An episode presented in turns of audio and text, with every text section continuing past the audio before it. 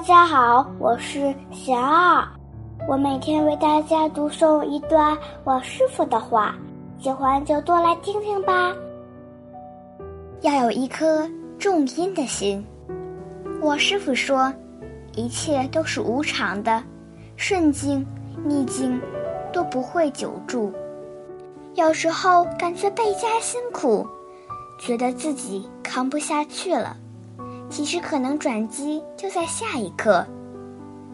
有时候觉得春风得意，左右逢源，没准困难正悄悄隐伏在前方。所以，无论面对什么境界，顺或不顺，都要有一颗远心、平常心、学习的心、重音的心。